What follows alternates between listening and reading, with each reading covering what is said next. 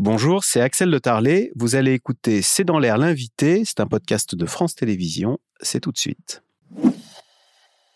Étienne Digna, bonsoir. Vous êtes chercheur associé au Centre de recherche internationale de Sciences Po. Vous êtes enseignant en éthique de la guerre et vous avez publié La rançon de la terreur, gouverner le marché des otages. C'est aux presses universitaires de France. Le Hamas détient, alors on, ne connaît pas précisément les chiffres, hein, mais autour de 150 otages. Leur visage fait la une de beaucoup de journaux, à commencer par euh, Le Parisien aujourd'hui en France. Par leur nombre, avoir raflé 150 otages, c'est du jamais vu, Étienne Digna c'est absolument inédit et on comprend d'ailleurs la stupeur des Israéliens. C'est inédit par l'ampleur, vous l'avez dit, 100 à 150 otages. C'est du jamais vu. Les Israéliens étaient habitués à avoir un, deux, trois otages. Mais c'est aussi inédit par la nature des otages. Vous avez des civils ici, beaucoup de civils, des femmes, des enfants, des personnes âgées, alors qu'Israël était habitué à avoir des soldats pris en otage. Hmm. Alors justement, je propose qu'on regarde avec ce sujet de Marc de Chalvron la sidération et le profil de ces otages en Israël. Reportage. Ce sont les visages qui hante Israël. Et la liste ne cesse de s'allonger. Les disparus de l'attaque du Hamas samedi dernier. Il y a ceux qui ont été identifiés, enlevés par le mouvement islamiste et ramenés à Gaza, comme cette vieille dame de 85 ans, Yafa Hadar, dont la vidéo a fait le tour du monde.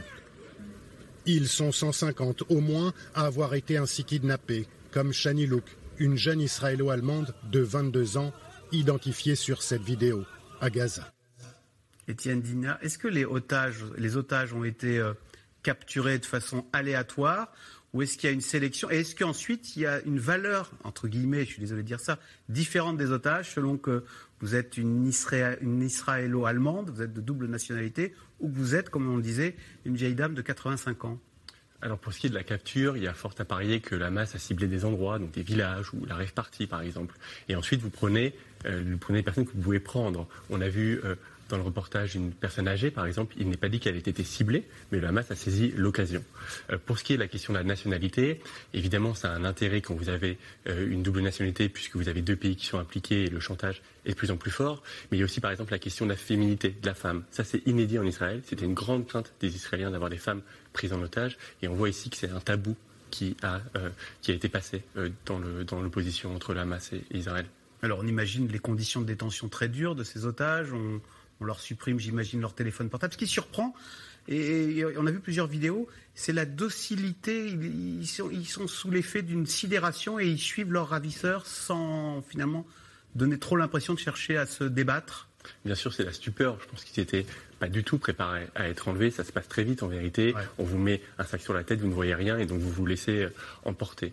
Pour ce qui est des conditions de détention, euh, ils sont probablement retenus dans des conditions très dures, hein, de ce qu'on sait de l'expérience des précédents otages, probablement dans des tunnels, donc dans le sous-sol euh, de Gaza, sans accès à rien, évidemment sans pouvoir contacter leurs proches et sans savoir ce qui va leur advenir. Alors c'est très dur pour les otages, c'est très dur aussi pour l'entourage et les parents de ces otages. Je vous propose d'écouter le témoignage euh, d'une mère qui n'a aucune nouvelle de son fils. Elle soupçonne qu'il a été pris en otage. C'est un témoignage recueilli par Marc de Chalvron. Anna Goldstein vit aussi dans cette attente insupportable. Elle est sans nouvelles de son fils, Amit Magnassi, 22 ans, disparu samedi dernier. C'est lui avec sa sœur.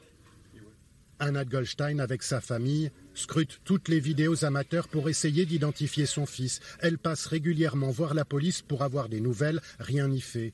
Elle est à bout de nerfs. Je suis une mère qui ne mange plus depuis trois jours, ne travaille plus, ne dort plus, ne fait plus rien. J'implore le gouvernement pour qu'il prenne ses responsabilités et aide les gens comme nous. Étienne Digna, il y a beaucoup de choses qui, sont, qui transpirent dans, ce témoignage. D'abord, cette dame, on a l'impression qu'elle en veut plus au gouvernement israélien. Elle est, presque prise, on a l'impression, d'un espèce de syndrome de Stockholm où elle se dit je ne vais pas taper sur le Hamas parce que la vie de mon fils dépend du bon vouloir de ces terroristes.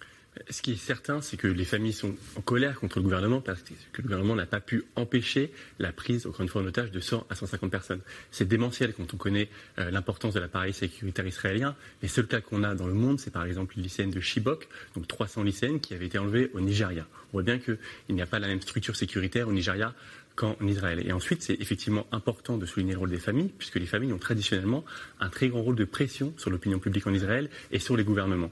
On se souvient, par exemple, qu'en 2011, la famille de Gilad Shalit avait fait pression sur Benjamin Netanyahu, qui n'est pourtant pas suspecté de vouloir négocier avec le Hamas, et Benjamin Netanyahu avait fini par libérer Gilad Shalit contre 1027 euh, prisonniers palestiniens.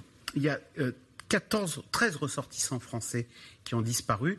Euh, est-ce qu'un binational vis-à-vis du Hamas, on se dit, ah bah, mon affaire a une résidence internationale, puisque j'imagine le Quai d'Orsay communique euh, et fait pression sur le gouvernement israélien pour euh, avoir des informations et espérer de récupérer ses ressortissants? Effectivement, on soupçonne qu'il y ait des otages franco-israéliens, américano-israéliens, allemands aussi. on l'a dit. Israélo-allemand, on l'a dit Israélo-allemand, exactement. Et donc, vous avez évidemment toutes les chancelleries qui sont en relation avec l'État israélien qui peuvent faire pression si éventuellement la vie de ces otages-là est en danger. Dans le même reportage de Marc de Chavron, on entendait le cousin euh, d'une Israélienne qui avait disparu et qui disait C'est terrible, mais je, préférais presque savoir, euh, voir son corps en disant L'incertitude est terrible parce que j'imagine qu'elle subit. Euh, qu'elle subit le pire. Mais ça, c'est une différence fondamentale, par exemple, avec ce qu'on a pu connaître dans le 11 septembre ou euh, dans les attentats euh, de France du 13 novembre. C'est-à-dire qu'on a pu voir les corps, on a pu se reconstruire, on a pu faire un deuil. Aujourd'hui, en Israël, l'acte terroriste n'est pas clos. Euh, les enlèvements, la recherche des, otages, la négociation qui va être menée empêchent en véritable, véritablement le deuil et la reconstruction. Et ça, c'est évidemment très difficile pour les familles. Eh et on la voyait frénétiquement consulter son téléphone portable comme si le seul lien dont elle pouvait espérer une preuve de vie, c'était cet objet. Donc on imagine qu'elle ne quitte pas, en, espérant pourquoi pas avoir un signe de, sa, de son fils, en l'occurrence, pour cette femme. Bien sûr, ce qui est terrible dans ces cas-là, c'est l'attente pour, pour les familles. Hmm. Le Hamas, 150 otages. Euh, qu'en attend-il? Que, compte-t-il faire de ces 150 otages? Il y a plusieurs intérêts pour, pour le Hamas en vérité. Le premier, c'est de pourrir la situation. C'est-à-dire que quand vous avez des otages à Gaza, vous obligez l'armée israélienne à potentiellement intervenir, et donc à ce moment-là, vous pourrissez le, conflit. Le deuxième intérêt, c'est d'avoir des leviers de négociation, on l'a dit, hein, vous pouvez rançonner des otages, obtenir des libérations de prisonniers, par exemple. Euh, le troisième effet, c'est que ces otages peuvent servir de bouclier humain, et là encore, c'est évidemment à l'avantage euh, du Hamas. Est-ce que ça n'est pas, euh, je veux dire, vous, vous, montrez aussi votre inhumanité quand vous enlevez des femmes de 85 ans ou des enfants, ou que, comme l'a dit le, Hamas, vous promettez des exécutions euh, si les bombardements, en cas de bombardement israélien?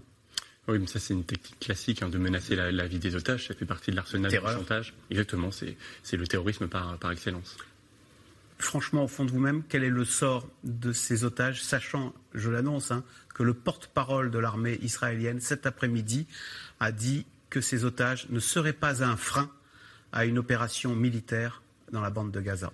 Euh, il est malheureusement de quoi être pessimiste. Israël est habitué à négocier, mais là on voit qu'avec l'amplitude, le nombre de tâches qui ont été prises, ça complique fortement la négociation.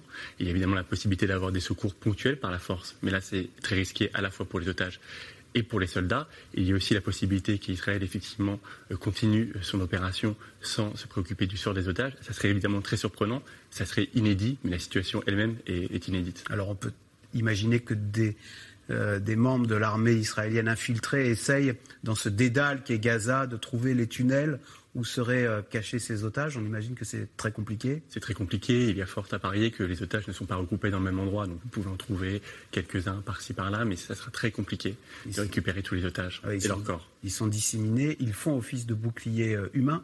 Hein, le Hamas l'a dit. Euh, ces otages, on se dit là, ça fait deux trois jours, ils n'ont qu'une obsession.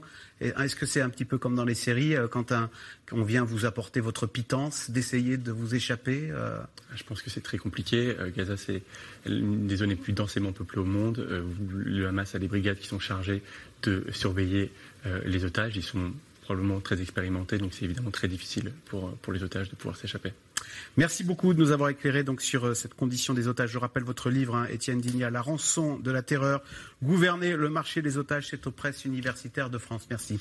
Vous restez avec nous tout de suite, c'est dans l'air. On revient euh, sur l'évolution de la situation euh, au Moyen-Orient et en Israël et dans la bande de Gaza. C'est dans l'air qui est intitulé ce soir. alors j'ai le titre qui est là. Israël, la dangereuse escalade et la contagion. On y arrive, c'est tout de suite.